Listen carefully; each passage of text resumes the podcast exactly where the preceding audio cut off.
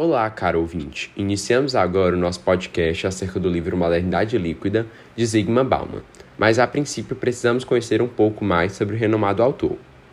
Zygmunt Bauman foi um filósofo humanista e analista da atualidade, transformando ideias complexas em linguagem simples. Sua obra-prima, Amor Líquido, aborda seu principal ideal acerca das relações líquidas. Quem foi Zygmunt Bauman? Nascido no dia 19 de novembro de 1925, em Poznan, na Polônia, Bauman começou a trajetória acadêmica na Universidade de Varsóvia, onde lecionou por um tempo. O filósofo sociólogo polonês viveu até os 91 anos, falecendo no dia 9 de janeiro de 2017 em Leeds, no Reino Unido. Bauman cresceu em uma família de judeus poloneses não praticantes. Teve que mudar para a União Soviética ainda muito novo em razão da invasão da Polônia por alemães durante o nazismo. Antes de começar a carreira acadêmica, o sociólogo serviu ao exército polonês, controlado pelos soviéticos. Chegou a lutar ao longo da Segunda Guerra Mundial, atuando como instrutor político, onde conheceu a esposa de Janine, Bauman, com quem ficou até a morte e teve três meninas. Aos 19 anos, entrou para o Partido Comunista e sofreu pressões do serviço de inteligência ao voltar para sua terra natal. Foi duramente perseguido e expulso do Partido Comunista. Suas obras são censuradas e a situação chegou ao limite em 1968, quando ele foi obrigado a emigrar para Israel. A saída foi marcada pela renúncia da nacionalidade polonesa. No mesmo ano, lecionou na Universidade de Tel Aviv, mas também enfrenta problemas em razão dos seus pontos de vista, como contra o sionismo. Em entrevistas, Bauman chegou a acusar determinados grupos de judeus a utilizar o Holocausto como um meio de explicação para atos criminosos. Ao se transferir para a Inglaterra, o escritor encontra um ambiente ideal para a produção filosófica, onde desenvolve seus principais conceitos, como o da modernidade líquida, enquanto lecionava na Universidade de Leeds. Foi o local onde Bauman trabalhou até o fim de sua vida. Ao longo dos seus 91 anos, Bauman ganhou diversos prêmios e escreveu mais de 50 livros. A maior parte do trabalho do autor foi sobre a análise das condições trabalhistas e da exclusão social sob um ponto de vista marxista.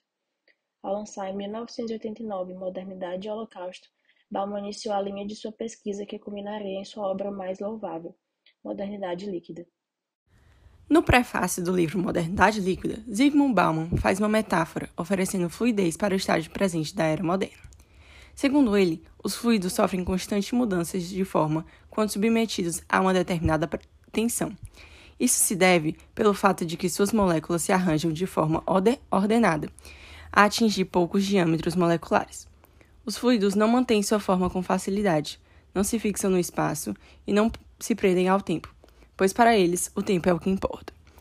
A leveza dos fluidos se deve à sua grande capacidade de mobilidade e inconstância.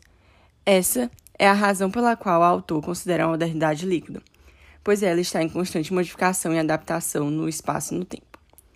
As antigas sociedades eram tidas como sólidas, estagnadas, resistentes à mudança. Os manifestos comunistas falavam em derreter os sólidos com a finalidade de construir um mundo livre, sem destruir totalmente eles, apenas aperfeiçoá-los. Ou seja, significava eliminar as obrigações irrelevantes. Essa forma de derreter os sólidos deixa a rede de relações sociais desprotegidas. Isso levou a uma libertação da economia, onde essa nova ordem deveria ser mais sólida que as anteriores, porém diferente delas, pois era imune a desafios que não fossem econômicos. Os sólidos que estão se derretendo na modernidade fluida são os elos que envolvem as escolhas individuais e as ações coletivas, os padrões de comunicação e coordenação entre as políticas de vida individual de um lado e as ações políticas de coletividade do outro lado. Atualmente ocorre uma redistribuição dos poderes de derretimento da modernidade. Com isso, os indivíduos usavam sua nova liberdade para encontrar nichos apropriados e se adaptar às regras daquele lugar. Isso quer dizer que estamos passando de uma era de grupos de referência predeterminados a uma era de comparação universal. Os sólidos são moldados para sempre, e manter os fluidos em uma determinada forma exige atenção, vigilância e esforço constante, e mesmo assim o sucesso do esforço é imprevisível. Nesse livro, Bauman se dedica a cinco conceitos básicos em torno da condição humana, que são a emancipação, a individualidade, o tempo e o espaço, o trabalho e a comunidade. O filósofo avalia o significado das aplicações práticas dessas transformações da sociedade. Ao abordar tempo e espaço na modernidade líquida, Zygmunt Bauman define a velocidade como um instrumento fundamental para compreender a separação entre tempo e espaço. Isso porque ela foi uma das principais consequências dessa divisão e, a partir dela, associa-se às ideias de variabilidade e fluidez, as quais são as características mais importantes da modernidade líquida.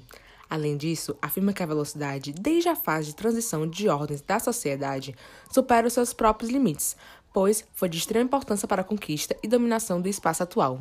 O autor acrescenta, ainda na discussão de velocidade, que o encurtamento do espaço-tempo através da criação de novas tecnologias e meios artificiais de transporte depende agora somente da capacidade e imaginação humana, o que evidencia a modernidade como um processo irrefreável.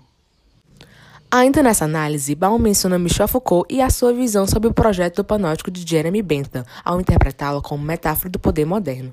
O autor explica que, no panótico, os vigiados não podem circular livremente e são constantemente observados e controlados por vigias, os quais são os representantes da nominação, que corresponde ao poder moderno de acordo com Foucault.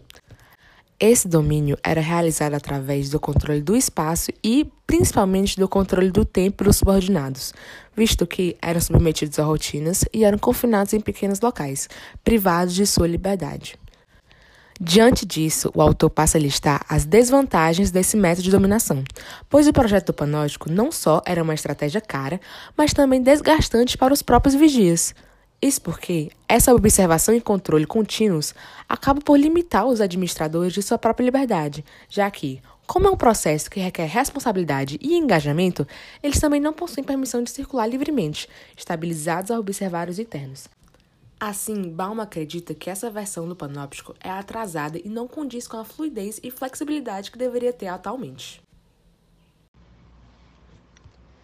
A partir desse panorama de falha do panóptico, começa a se caracterizar a pós-modernidade, ou segunda modernidade, e Bauman relaciona essa atualidade com o conceito de pós-panóptico. Essa reinterpretação do trabalho de Foucault e Bentham procura ajustar esse processo de dominação mesclado com fluidez e flexibilidade características da modernidade líquida.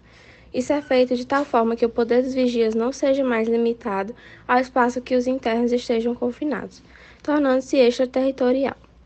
Bauman exemplifica isso com a figura do telefone, visto que atualmente não precisa estar próximo ou no mesmo lugar para efetuar ordens a alguém deixando o conceito de distância fora. Ele menciona também como, por exemplo, as guerras do Golfo e da Lugoslávia, as quais procuram resistir a um conflito terrestre e optaram por uma guerra à distância. Por fim, Bauman traz o sociólogo Jim McLaughlin, que trouxe a ideia de modernidade como uma revolução contra o nomadismo, pois acredita que, durante a formação dos Estados modernos, o processo de assentamento dos povos passou a ser valorizado, enquanto o nomadismo passou a ser visto como atrasado. Para concluir, o autor contraria o pensamento de McLaughlin a afirmar que, como os nômades não possuem território sólido, eles possuem vantagem na modernidade líquida.